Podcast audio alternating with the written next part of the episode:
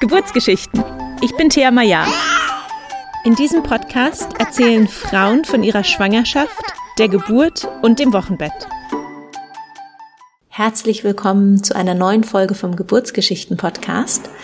Heute spreche ich mit Christine Wendel, der Gründerin von geburtstens.de. Christine hat ihre erste Tochter per geplantem Kaiserschnitt in Australien zur Welt gebracht und einige Jahre später kam dann ihre zweite Tochter vaginal in Deutschland zur Welt.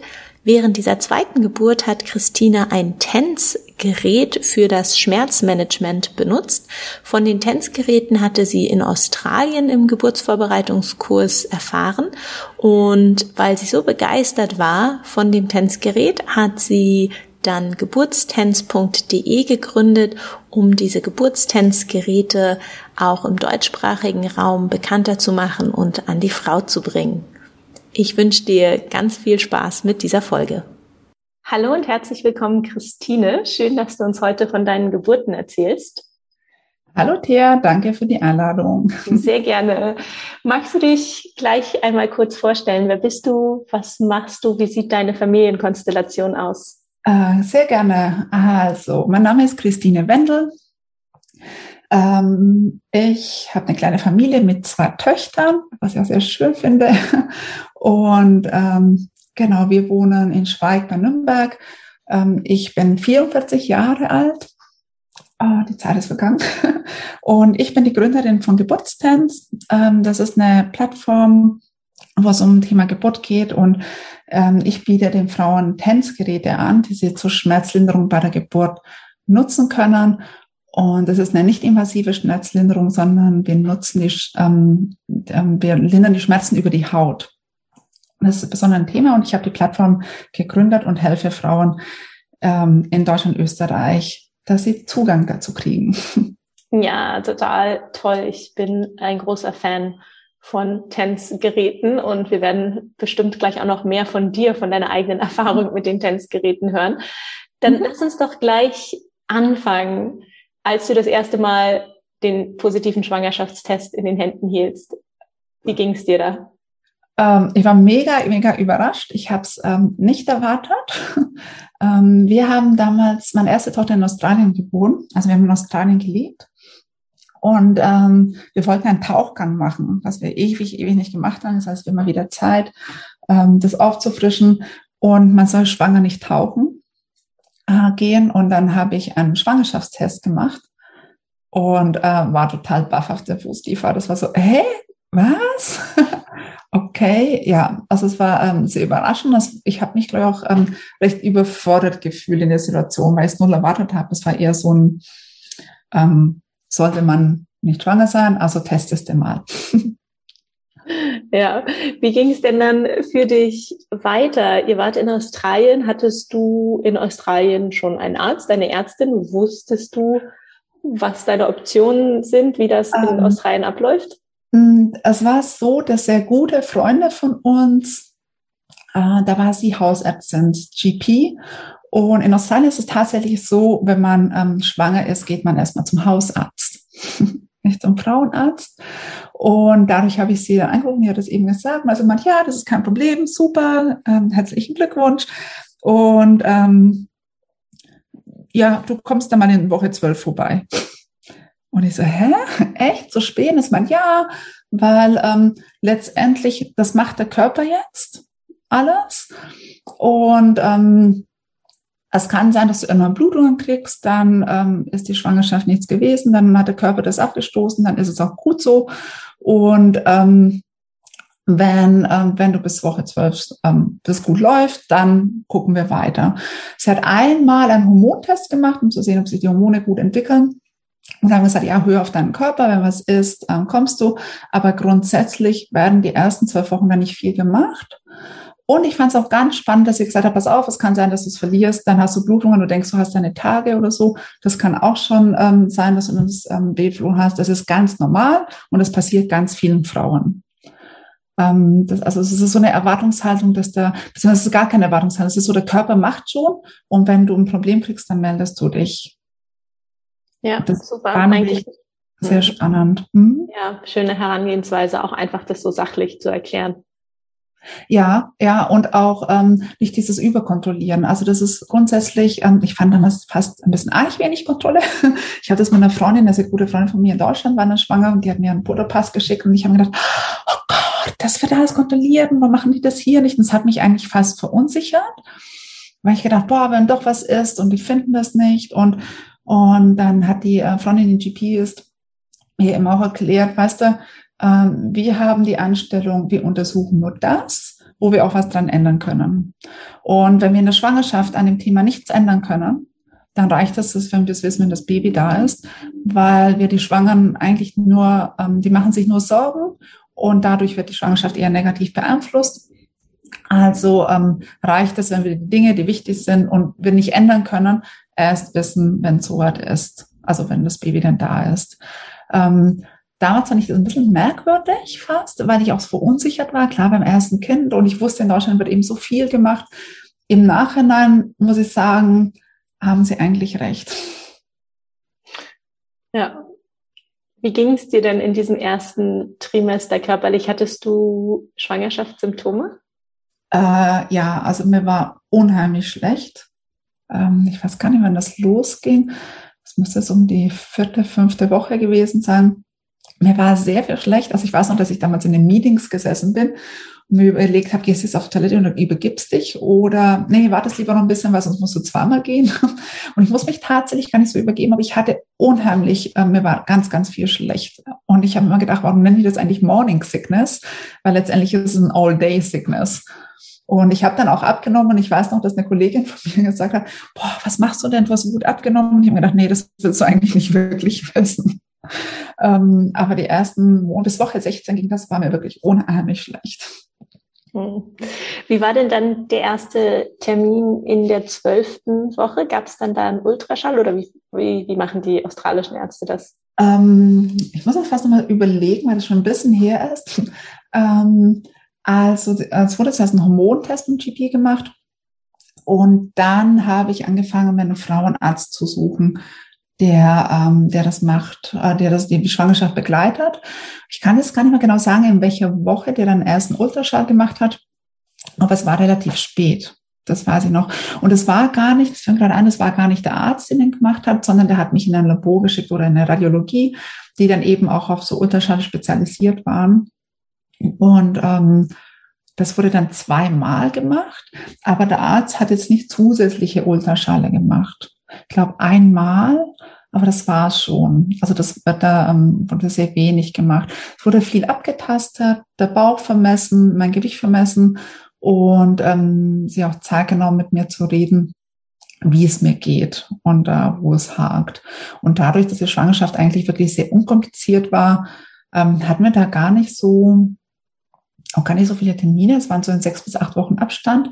Bei mir war das eher so, dass ich mir immer gedacht habe, boah, kannst du das Vokabular, also Gebärmutter und Fruchtwasser, das ist jetzt nicht so das Vokabular, das man in der Schule gelernt hat. Deswegen habe ich versucht, unheimlich viele Bücher zu lesen, dass ich verstehe, äh, dass ich die richtigen ähm, was heißt die richtigen, aber die, die, die relevanten Fragen, die mich interessieren, stellen kann, dass ich das auch ähm, verbalisieren kann. Und dann habe ich auch mal meinen Mann mitgenommen und gesagt, boah, du, du musst mitkommen, einfach um so sicher zu gehen, dass wir das auch richtig verstanden haben, wenn der was sagt. Ähm, das hat mich eigentlich so am meisten beschäftigt, wenn ich ehrlich bin.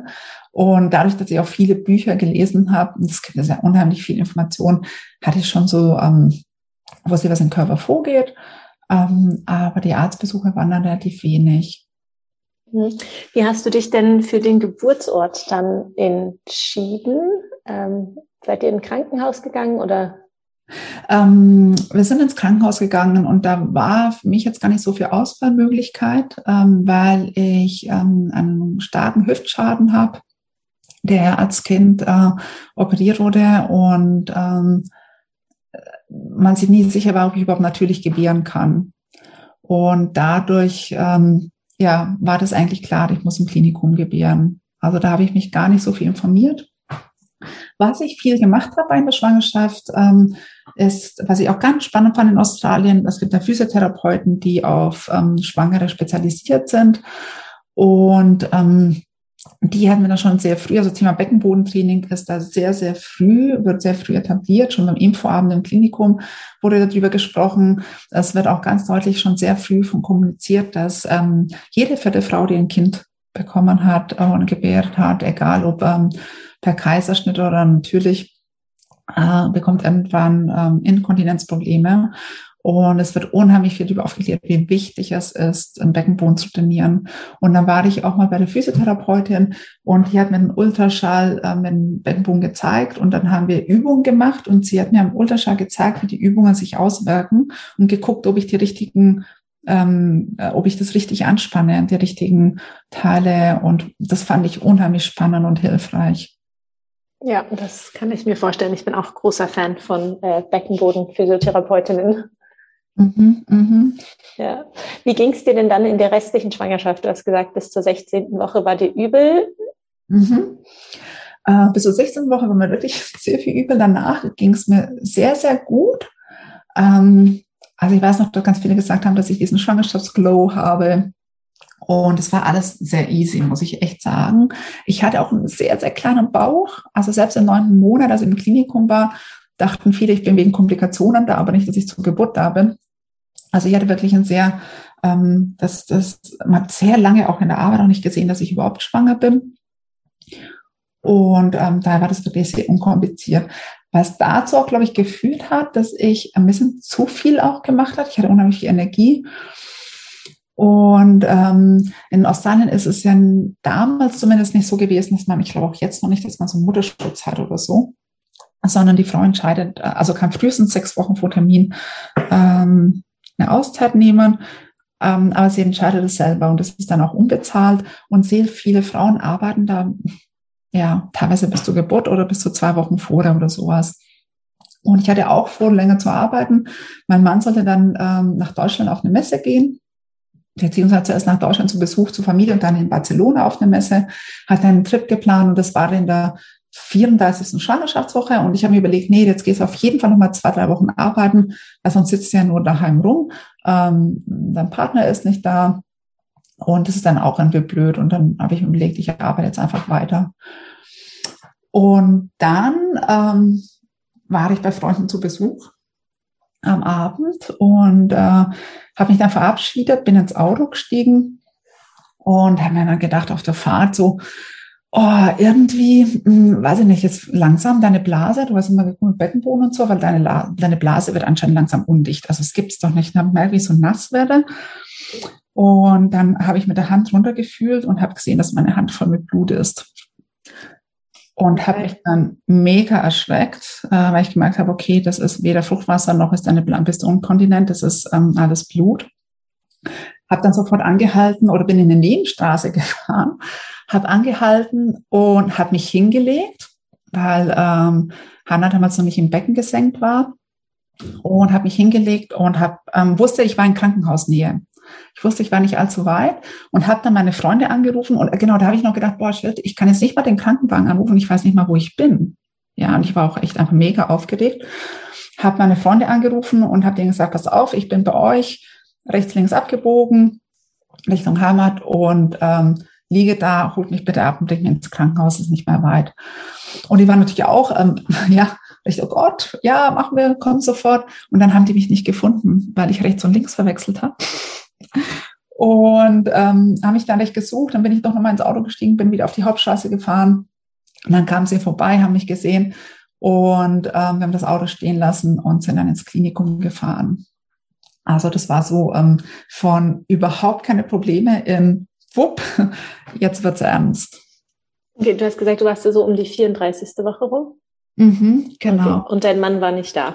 Mhm, der war in, in Deutschland, okay. genau, auf okay. Heimatbesuch. Ja, okay. Und was haben Sie dann in der Klinik festgestellt? Dann war ich ähm, in der Klinik und dann dachten sie, das okay, vielleicht ist es eine Plazenta-Ablösung. Das ist so, dass ähm, ähm, das äh, Schlimmste, was passieren kann und auch ähm, das, was sofort ähm, ja, behandelt werden muss. Und sie haben mich aber zuerst einmal direkt beruhigt und gesagt, das ist nicht, ähm, das sieht nach ganz viel Blut aus, aber da ist auch Fruchtwasser dabei. Das ist nicht nur Blut. Ja, das hat mich schon mal beruhigt zu wissen, okay, das ist nicht alles Blut, was mich aber mega erschreckt hat. Ähm, also es war richtig viel. Und, ähm, der Blut, und dann wird anscheinend ein Bluttest gemacht und daran können die sehen, ob die Plazenta sich ablöst.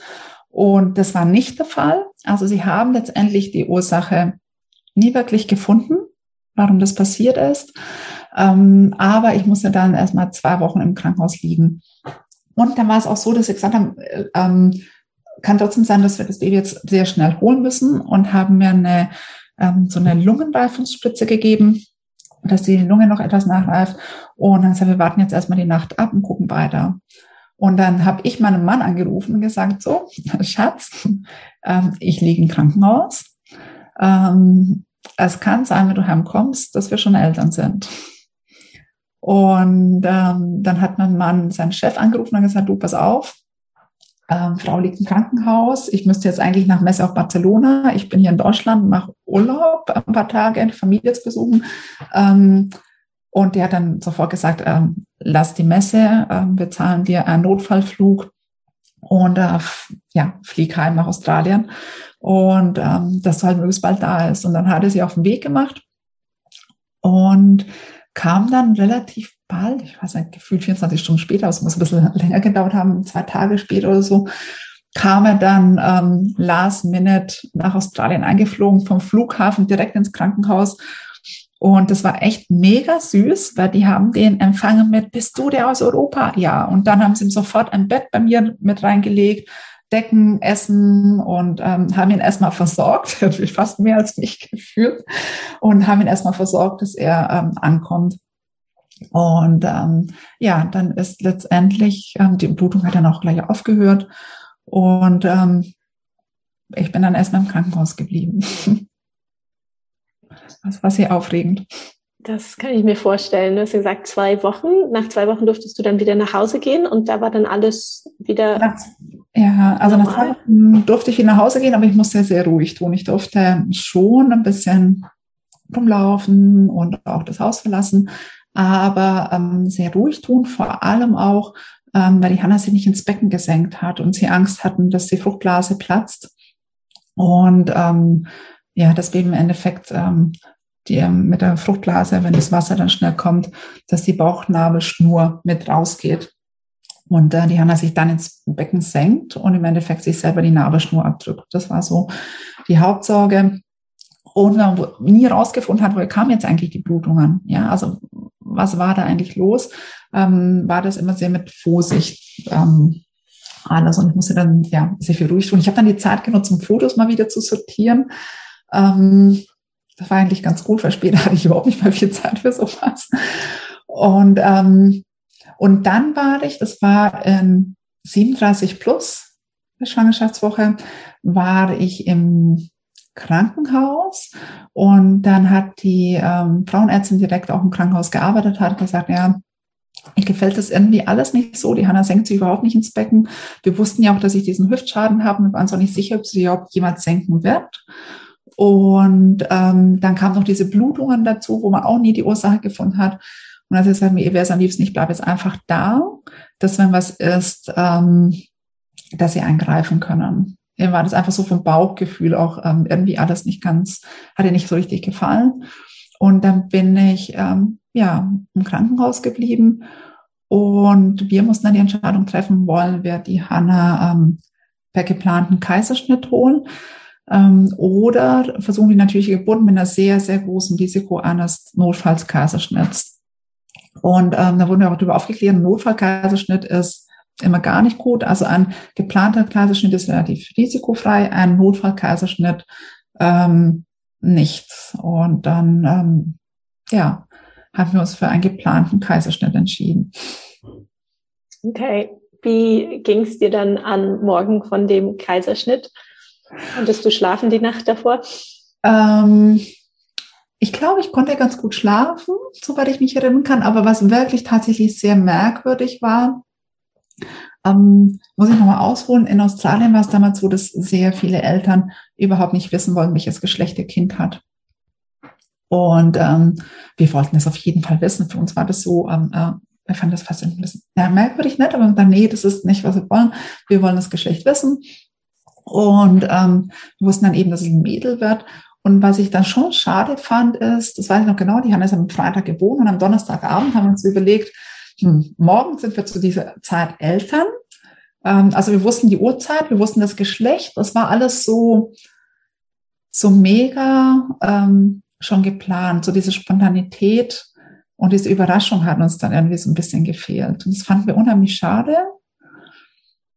Und haben dann auch tatsächlich beim zweiten Kind gesagt, wir wollen das Geschlecht nicht mehr wissen, weil wir Angst haben, dass wieder ein Kaiserschnitt wird. Und dann ist es wieder so alles so planbar und das wollten wir nicht mehr. Und haben uns dann auch überlegt, es hat wirklich seinen Charme, nicht zu wissen, was das Geschlecht ist, mhm. das, ähm, das man bekommt. Und ich würde es im Nachhinein auch nicht mehr wissen wollen. Ja, ach, schön, dass du das auch nochmal ansprichst. Das ist, glaube ich, auch immer ein großes Thema. Und ich denke, letztendlich ist es immer eine Überraschung, egal ob man es in der Schwangerschaft oder bei der Geburt herausfindet. Aber es ist, ähm, glaube ich, auch nochmal was anderes, gerade wenn man dem geplanten Kaiserschnitt entgegensteht, dass man ähm, einfach sagt, okay, das ist, das ist der Überraschungsmoment in der Geburt. Ja, total. Und äh, also da kann ich mich sehr daran erinnern, am Donnerstag vor, dass wir uns das unterhalten haben drüber. Und auch dieses Thema, ähm, okay, morgen sind wir zu der Uhrzeit Eltern, das fanden wir unheimlich merkwürdig. Ähm, so, so, so wirklich konkret zu wissen. Ja. Wie war dann der Kaiserschnitt selber? Wie hast du den erlebt? Ähm, also grundsätzlich war das alles sehr, ähm, eigentlich fast lustig und entspannt und sehr witzig. Ähm, also grundsätzlich sind die Australier sehr, sehr entspannt. Und ähm, was toll ist, aber auch nicht immer gut, muss ich auch dazu sagen. Gerade so im Arbeitsumfeld findet man das manchmal nicht so toll. ähm, und da war es das so, also wir wussten, geplante Kaiserschnitt, sieben, acht Uhr oder sowas, ähm, waren wir dann bereit. Und was ich ganz toll fand, ist, dass wir eine Stunde, bevor es losging, oder eine Dreiviertelstunde sowas vorher, eine Hebamme bekommen haben äh, und die Hebamme kam auf uns zu und gesagt, so, ich begleite euch jetzt während dieser ganzen ähm, Phase. Und ähm, ich habe nur eine Aufgabe, euch zur Verfügung zu stehen, zu fragen. Es gibt ähm, nichts anderes, wofür ich da bin. Äh, mein Fokus seid ihr.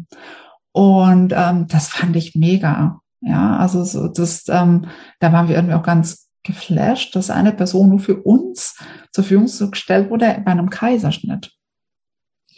Und ähm, dann ging ich in, in, in den OP-Saal.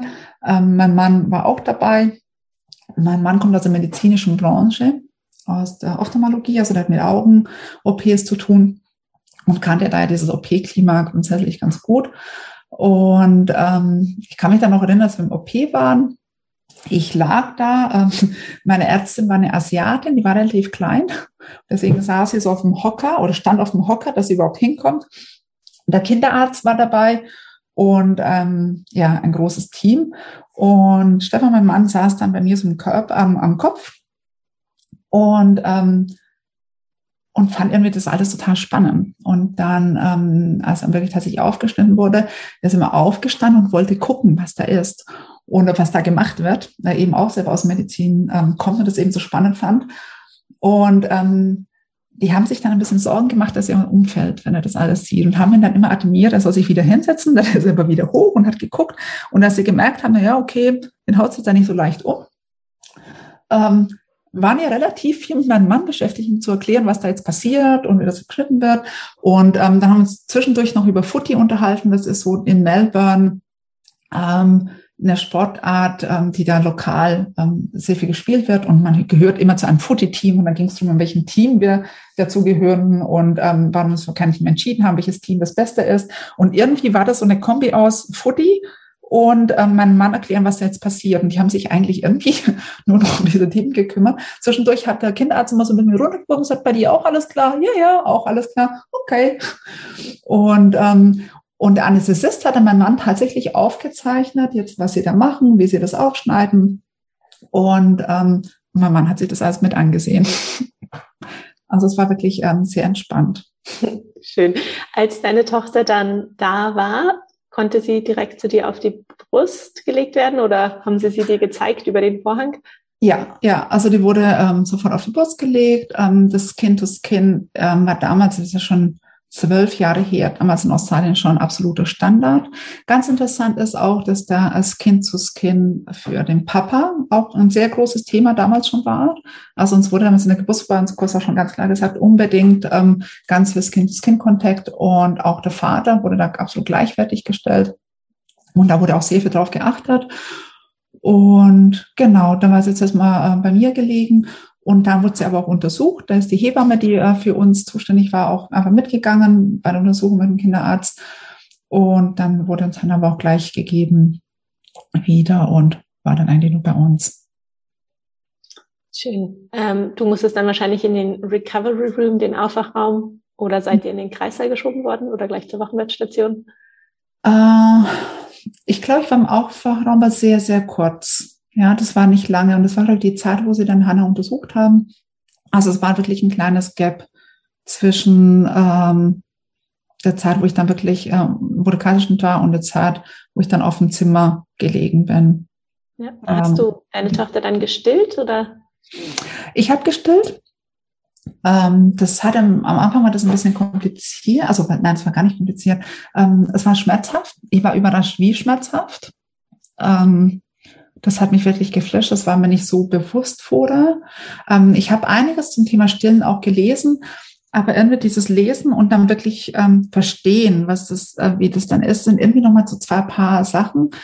Ähm, und ähm, ich fand das unheimlich schmerzhaft. Ich hatte dann auch eine Brustentzündung. Und dann haben mir die Hebammen sehr viel geholfen, ähm, haben gesagt, solange die Brustentzündung da ist, ähm, machen wir es so, dass wir das Baby anlegen. Also ich habe dann immer geklingelt, dann kam eine Hebamme, hat das Baby angelegt, also gesagt, das kann auch durch eine falsche Anlage sein. Und wenn die Entzündung dann besser ist, dann machst du es wieder. Also die haben sich da unheimlich viel Mühe gegeben. Das hat dann auch sehr gut geklappt nach einer Weile. Schön. Wie war denn deine Recovery von dem Kaiserschnitt? Wie ging es dir körperlich danach? Ähm, mir ging es körperlich danach nicht so gut. Ähm, mir war das auch nicht so bewusst, dass ein, also ein Kaiserschnitt ist unheimlich schmerzhaft danach. Ich habe auch einiges an Tabletten genommen.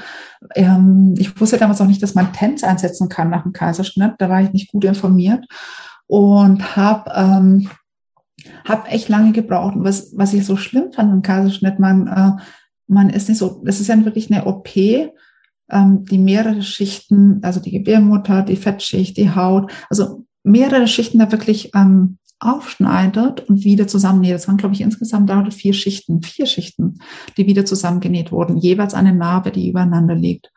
Und ähm, das ist wirklich eine OP und ähm, die braucht Erholung. Jetzt hat man aber dein Baby dass man stillen muss, versorgen muss, Windeln wickeln muss. Und ich war so abhängig immer, weil es so schmerzhaft war, aufzustehen, zu sagen, okay, gib mal bitte die Hanne zum Stillen. Und ähm, es war nicht so, dass ich ähm, das Gefühl hatte, ich kann, bin jetzt wirklich einsatzbereit für sie, weil ich selber so mit mir zu kämpfen hatte. Und der Körper, auch wenn er ähm, die Milch erzeugt und sich von der Geburt erholt und dann muss der Körper noch diesen Kaiserschnitt verarbeiten. Und ich muss auch wirklich im Nachhinein sagen, also ich kann wenn jemand aus Angst zu, von der Geburt einen Kaiserschnitt will, kann ich ganz, ganz arg davon abraten. Ähm, man verschiebt die Schmerzen meiner Meinung nach nur. Und ähm, es ist wirklich anstrengend für den Körper.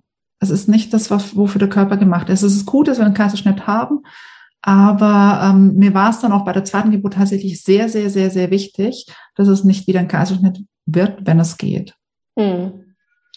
Ja, abschließend würde ich gerne noch zu der Geburt fragen, ähm, als ihr dann nach Hause gegangen seid, ich weiß, dass es in Australien das System der Maternal Health Nurses gibt, also Krankenschwestern, die dann noch nach Hause kommen und auch mal nach dem Kind und der Mutter schauen. Hattet ihr so eine Maternal Health Nurse? Ähm, wir hatten eine Nurse, aber die kam nicht zu uns nach Hause. Ah, okay. ähm, die kam einmal während der Schwangerschaft, am Ende der Schwangerschaft nach Hause und ähm, hat einen Security-Check gemacht, einen Safety-Check und hat geguckt, ob unser Haus kindersicher ist. Oder Baby sich, ob die, da war zum Beispiel, wir hatten ein, ähm, ein Babybett, das von, ähm, als wir von Freunden abgekauft hatten, und ähm, also war nicht so ein Beistellbett, sondern es war eigentlich schon ein Kinderbett. Das haben unheimlich viele gemacht, dass sie schon so kleine Kinderbetten für die Babys genutzt haben. Das ist da sehr Standard. Mittlerweile haben sie auch diese Beistellbetten, aber damals noch gar nicht so. Und äh, wir hatten dann das eben von ein paar Schweizern aufgekauft und wollten eine neue Matratze und ähm, haben dann aber erst gemerkt, dass die australische Kindermatratzengröße ja überhaupt nicht passt in dieses Bett und hatten aber dann eins gekauft und das war dann so eine, am einen Fuß, also am einen Ende vom Bett war irgendwie so eine fünf Zentimeter Lücke drin und dann hat uns die, ähm, die Nurse aufgefordert, eine neue Matratze zu besorgen und hat es auch protokolliert und aufgeschrieben, weil die da wirklich zu diesem Thema Kindstod sehr, sehr dahinter sind auch.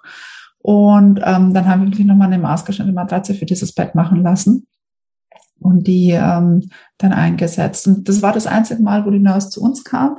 Ansonsten war das so, dass ähm, ich ins Gemeindehaus zu ihr gegangen bin. Und ähm, waren damals drei, vier, fünf, fünf weitere Mamas aus der Gegend, die zur äh, ähnlichen Zeit, also mit zwei Wochen Abstand etwa, ähm, ihr Baby bekommen haben. Und dann hat erstmal äh, jeder einzeln untersucht und dann gab es ein ähm, ja, so ein Treffen gemeinsam, wo man sich ein bisschen ausgetauscht hat, ähm, äh, wie es so läuft, was gut läuft, was nicht so gut läuft. Und es wurde dann sechs Wochen lang gemacht und dann wurden wir animiert, dass wir diese Muttergruppe weiterführen in dem Format. Und das haben wir dann auch weitergeführt. Dann haben wir uns immer im Wechsel bei einer Mama ähm, getroffen. Ach, das ist ja eigentlich auch ganz schön, dass man gleich so ein bisschen Community Support hat ich fand das mega, ähm, weil man, wir haben auch noch Freunde aus der Zeit, die haben tatsächlich auch das zweite Kind in genau ähnlichen Abstand gekriegt damals wie wir. Wir sind immer noch mega im Kontakt. Und wir haben uns an den Geburtsvorbereitungskurs damals kennengelernt gehabt und auch eben ähm, auch mit den Mamas teilweise wieder ein bisschen Kontakt von dem von der Muttergruppe. Ähm, ich fand es ganz gut, man ja, man ist auch gezwungen, ein bisschen rauszukommen, aber es ist im Gemeindehaus, das ist was, man direkt hinläuft, das war nicht weit. Man kennt ähm, Kinder und Mamas ähm, im gleichen Alter direkt in der Nachbarschaft. Also wenn mal wirklich was fehlt, kann man auch mal schnell anrufen. Und ähm, ich fand auch dieses gemeinsam in dieser frühen Zeit, wie schon gemeinsam so auszutauschen, weil es passiert ja auch so mega viel von Woche zu Woche, ja, auch im eigenen Körper und auch mit dem Baby. Und ähm, und was ich dann mit anderen getroffen habe, wo das Baby schon ein halbes Jahr ist, waren die schon wieder wo ganz, bei ganz anderen Thema. Und da hatte man wirklich vor Ort jemanden, der in der gleichen Situation war. Ja, echt ähm, super System. Mhm. Mit Hinblick auf die Zeit würde ich gerne ja. den Sprung äh, nach vorne machen. Ihr seid dann zurück nach Deutschland gezogen mhm. und dann gab es Baby Nummer zwei. Mhm. Wie war die Schwangerschaft? Ähm, die Schwangerschaft naja, nachdem es Geschwisterchen war und ähm, irgendwie schon ich echt viel zu tun gehabt, muss ich echt sagen, lief die Schwangerschaft fast so nebenbei. Ähm, war eigentlich unkompliziert. Ich habe, ähm, man, da war mein, mein Fokus immer so ein bisschen auf, okay, ähm, du versuchst diesmal natürlich zu gebären und willst keinen Kaiserschnitt. Ähm, und habe mir dann auch einen Frauenarzt gesucht, der auch im Klinikum gearbeitet hat und habe mit dem vereinbart, ähm, vereinbart, weil wir wussten nicht, ob ich überhaupt natürlich gebären kann und haben mit dem vereinbart, wir versuchen so lang wie möglich die, ähm, also ähm, nach hinten raus die Schwangerschaft zu erhalten. Und wenn es Komplikationen gehen, gibt, dann schauen wir nochmal. Und ansonsten machen wir das so, dass wir eine natürliche Geburt anstreben. Und wenn, ähm, ähm, wenn wir doch einen Kaiserschnitt machen müssen, ähm, weil es Komplikationen gibt mit der Hüfte und es nicht wirklich durchkommt, das Baby, dann ähm, bereiten wir schon mal einen Notkaiserschnitt vor. Ja, das heißt, ich habe das Anästhesiegespräch schon vorab geführt und schon meine ganzen Ab Angaben und alles gemacht, dass die einfach wissen, okay, wenn ähm, Christina kommt, dann müssen wir A, X, B, Y äh, machen. Und habe das eben einfach schon diese zwei Wege schon so vorbereitet. Und der Arzt hat es eben auch begleitet und ähm, hat ja auch eben, war auch so nicht spezialisiert, aber hat das schon öfters gemacht, dass er in der Schwangerschaft natürliche Geburten begleitet hat. Und ähm, bei meiner zweiten Tochter war auch dieses Thema Tanz, so ein größeres Thema. Ich habe ähm, Tanz im Geburtsvorbereitungskurs in Australien kennengelernt. Also es wurde uns ein Geburtsvorbereitungskurs von der Hebamme vorgestellt und ähm, ich habe mir damals auch ein Tanzgerät in Australien ausgeliehen und wollte es unbedingt zur Geburt, zur Schmerzlinderung nutzen, ähm, bin dann aber gar nicht dazu gekommen weil ähm, es dann ein geplanter Kaiserschnitt war und der Kaiserschnitt war auch zwei Wochen vor äh, Entbindungstermin. Und ähm, wusste aber, dass ganz viele Mamas aus dem Geburtsvorsorgekurs total begeistert waren von Tanz. Also das insgesamt ist der Tanz einfach Standard. Und dann äh, wollte ich das eben für meine zweite Geburt und für die natürliche Geburt unbedingt haben. Ich habe gemerkt, uh, ähm, die kennen das hier alle gar nicht. Weder Hebammen noch Frauen noch Ärzte ähm, kennen Tanzgeräte, die für Geburt genutzt werden. Und ich wusste, dass es keine konventionellen Tanzgeräte sind. Also das hatte ich auf dem Radar, dass die Geräte da irgendwie anders waren. Sie waren so manuell steuerbar und habe dann aber nichts gefunden und habe bei eBay ein ganz ähm, altes Tanzgerät, das noch keine Programme hatte, sondern so manuell war, ähm, mir besorgt. Und habe mir da Elektroden auch noch aus dem Ausland bestellt und ähm, bin dann damit sozusagen in die Geburt gestartet, als es losging. Ja, vielleicht kannst du kurz nochmal für diejenigen, die jetzt überhaupt gar keine Ahnung haben, was ein Tanzgerät ist, kurz erklären, wie mhm. es aussieht, wie es funktioniert, was man damit macht. Genau. Also ein Tanzgerät ist, ist eigentlich so groß wie ein Handy etwa. Und da werden leichte Stromimpulse genutzt ähm, zur Schmerzlinderung. Das ist ähm, ein sehr etabliertes Verfahren. Es gibt ganz viele Physiotherapie oder chronische Schmerzpatienten nutzen das, um nicht Medikamente zu nehmen. Und was da gemacht wird, ist, ähm, gerade in der Geburt funktioniert folgendermaßen, der Gebärmutterschmerz entsteht ja in der Gebärmutter und wird dann über die Nervenbahnen zum Gehirn geleitet. Und erst dann weiß das ähm, Gehirn, ähm, ah, jetzt fühle ich einen Schmerz. Diese Nervenbahnen sind am Rücken, letztendlich auch da, wo ich ähm, eine PDA setze und versuche die Schmerz, was ich bei der PDA mache, ich ähm, störe oder ich verhindere die Wadeladung des Schmerzimpulses, dass im Gehirn gar nichts ankommt. Und mit dem Tänzgerät blockiere ich diese Wadeladung nicht voll, sondern ich störe sie nur. Ähm, das heißt, ich verändere ähm, ähm, über Elektroden am Rücken, die an diesen Nervenbahnen entlanglaufen, verändere ich die Information, die im Kopf ankommt und empfinde damit eine Schmerzerleichterung. Genau, und das, diese Elektroden sind wie so in kleinen Pflastern, die dann mit einem Kabel mit diesem Tänzgerät verbunden sind. Man klebt genau. sich das auf den Rücken und dann mhm. kann man, wenn der Schmerz kommt, auf dem Tänzgerät drücken, dass diese Elektroimpulse losgeschickt werden. Mhm.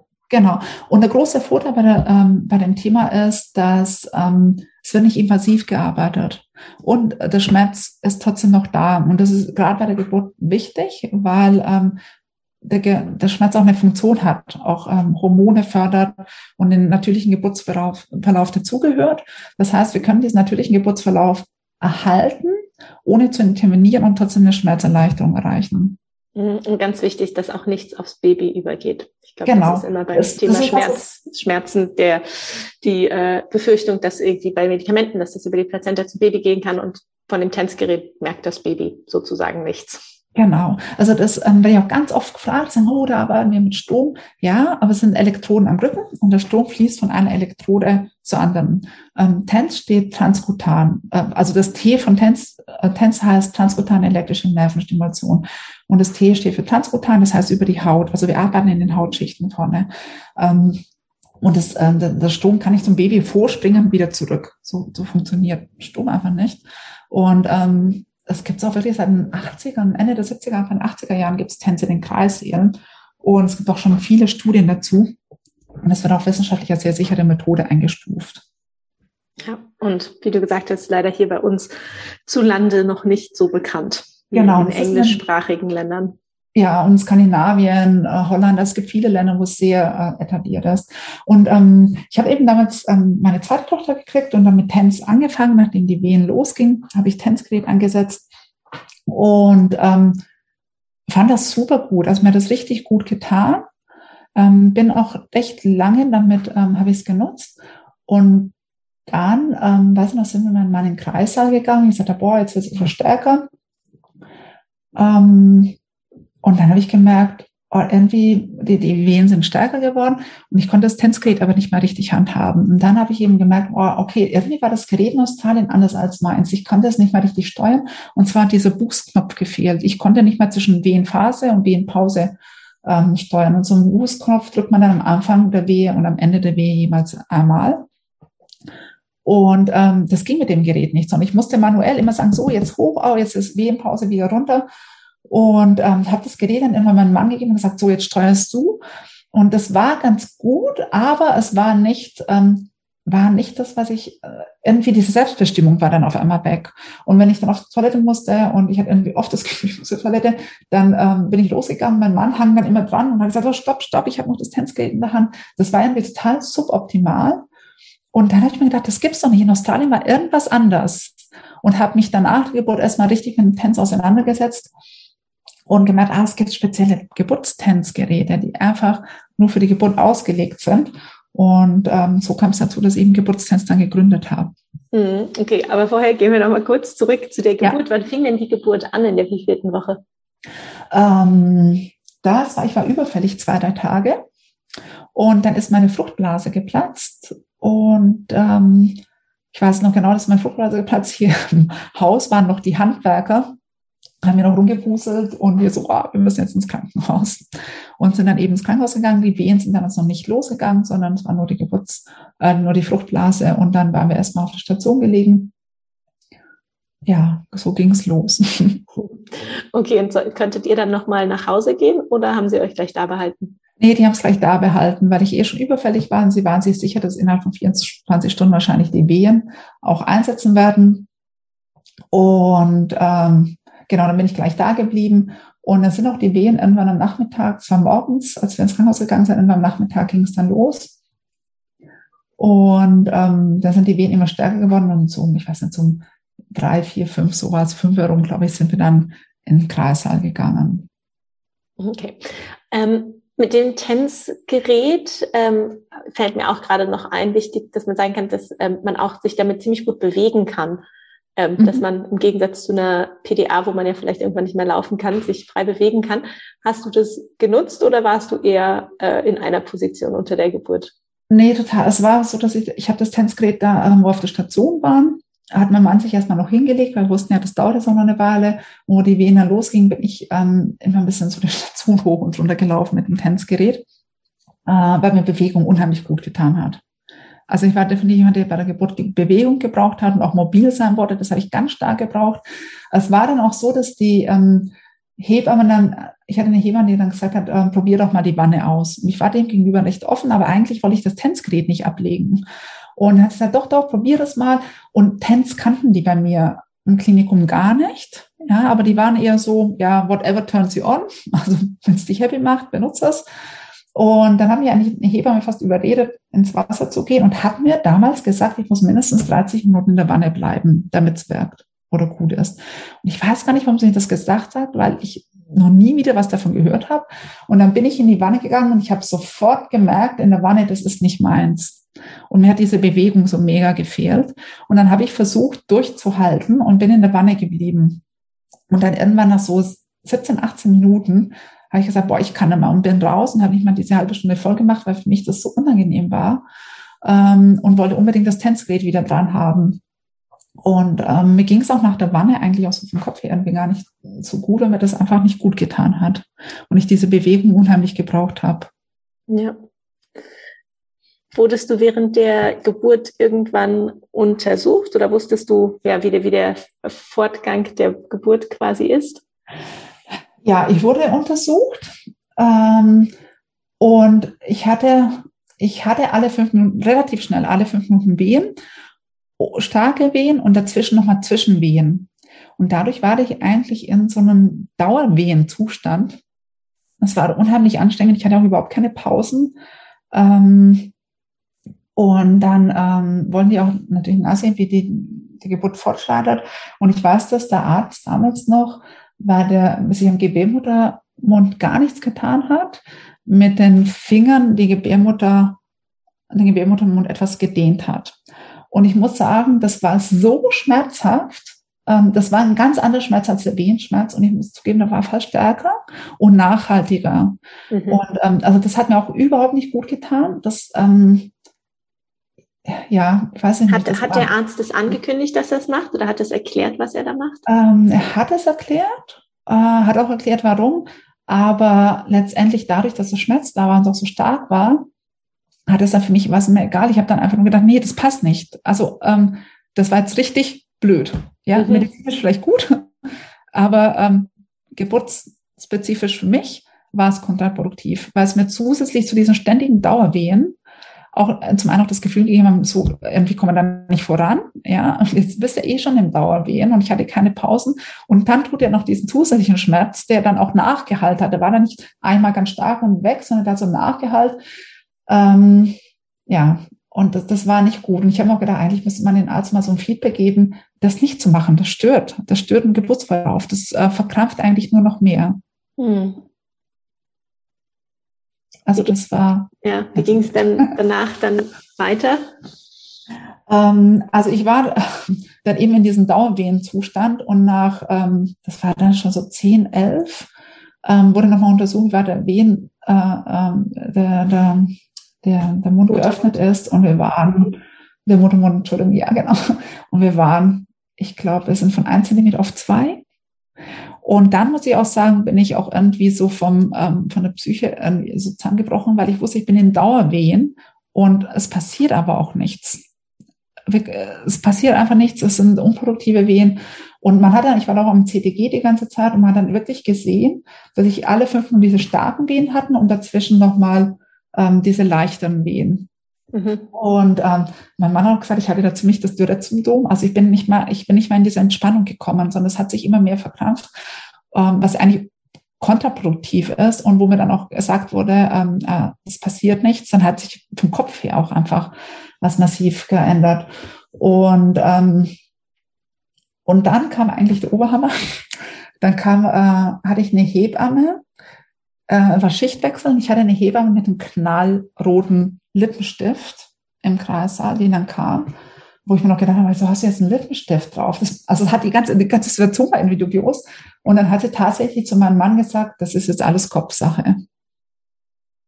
Und ich habe echt gedacht, ich springe jetzt rüber und hau in den Kinnhaken.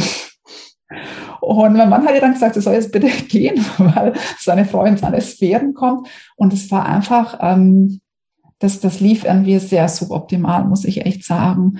Und dann wollte ich unbedingt eine PDA haben, weil ich einfach vom Kopf her gemerkt habe, okay, ich, also ich komme nicht voran mit den Wehen. Ähm, ich habe Daumenwehen. Ich hatte keine Pause in den letzten fünf, sechs Stunden. Und ähm, dann wollte ich unbedingt eine PDA haben. Und ich wusste ja, ich habe mit dem Anticyst schon alles besprochen. Ja, es war ja schon alles ähm, vorbereitet, weil ich, ich muss aber auch sagen, ich hatte auch immer im Hinterkopf, kann dieses Baby überhaupt wirklich natürlich kommen? Mhm. Das, das, war, das war immer noch so ein offenes Thema. Und ähm, vielleicht hat mich das auch etwas verspannt.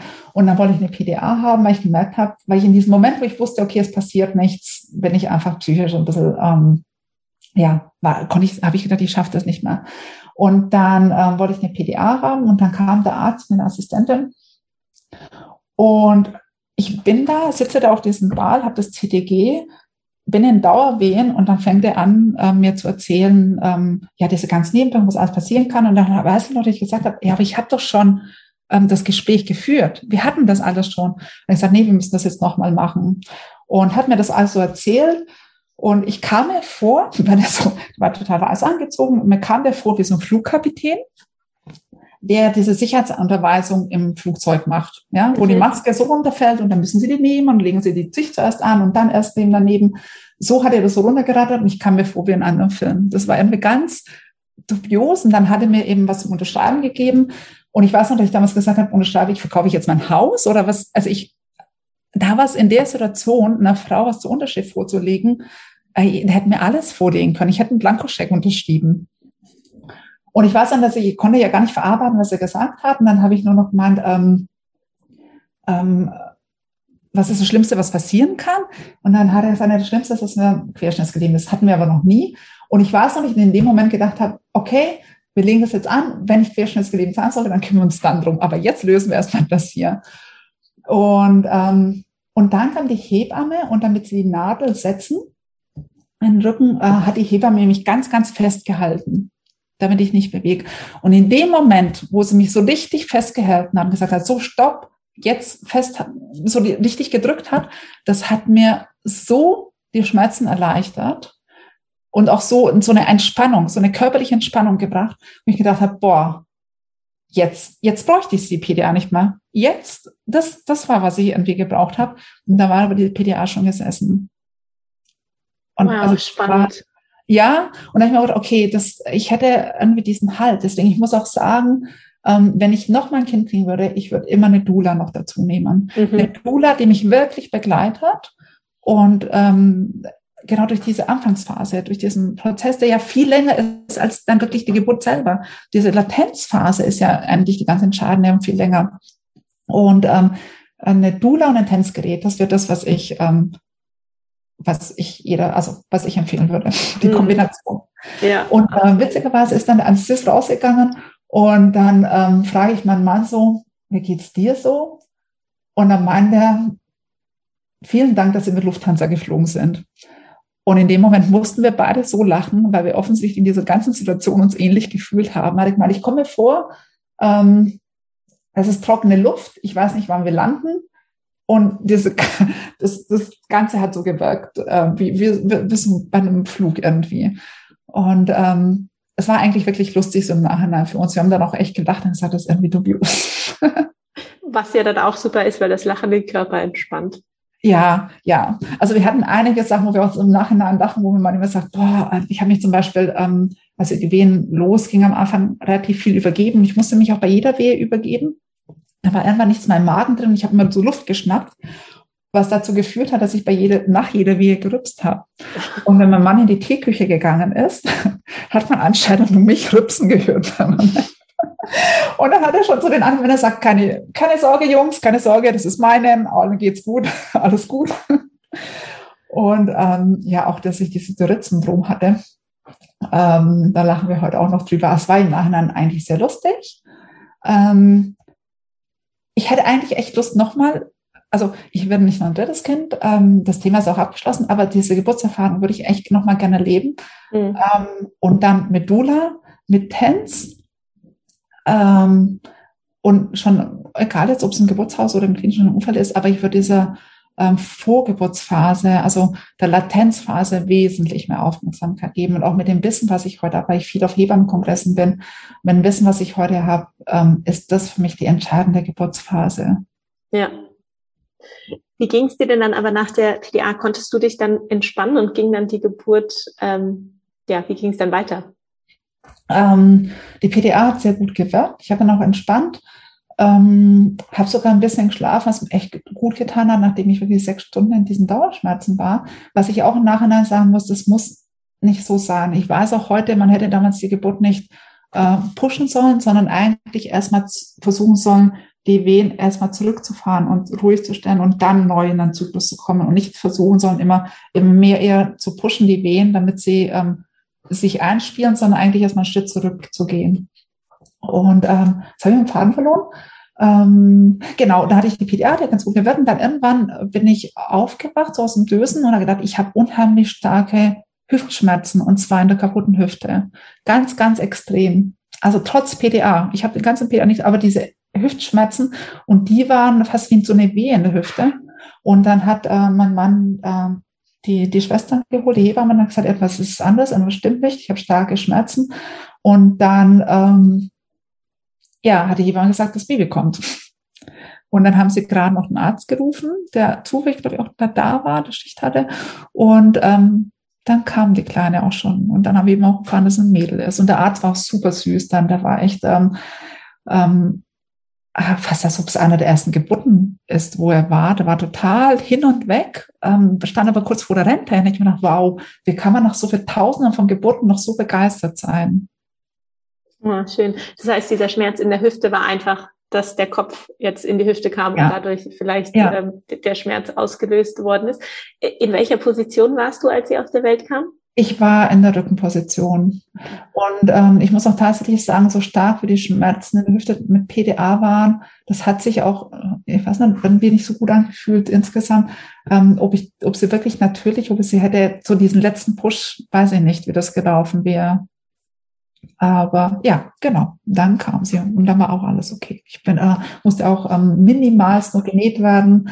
Ähm, habe mich dann sehr, sehr schnell erholt, konnte auch unheimlich schnell ähm, stillen und alles machen und ähm, war einfach unheimlich ähm, schnell wieder fit. Und das ist so der Unterschied zur normalen Geburt und Kaiserschnitt. Ja, wie, wie ging es denn der Hüfte danach? Hattest du da noch irgendwelche Probleme oder war es nur der Schmerz, wo sie durch die Hüfte durchgekommen ist? Nee, das war tatsächlich nur während der Geburt. Das, das war dann auch sofort wieder okay.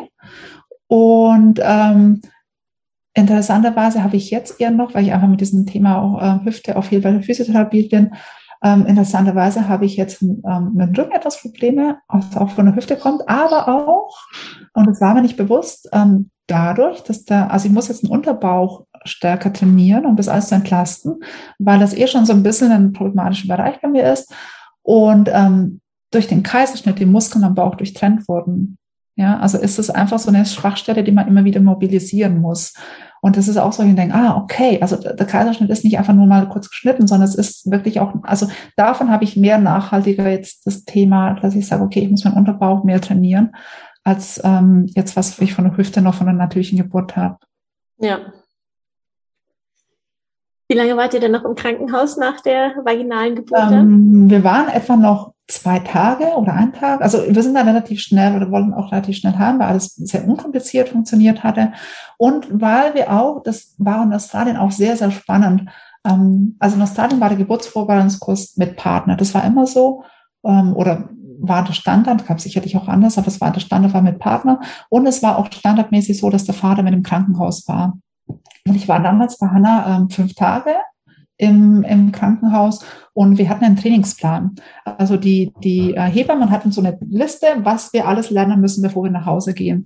Und ähm, waren vom Baden, dann wie wir die Windeln, äh, wie wir merken, ob sie genug trinkt anhand der Windeln. Und ich weiß noch, dass die Hebamme kann ja jeden Tag so, heute steht auf dem Trainingsplan so und so, wer übernimmt diese Aufgabe.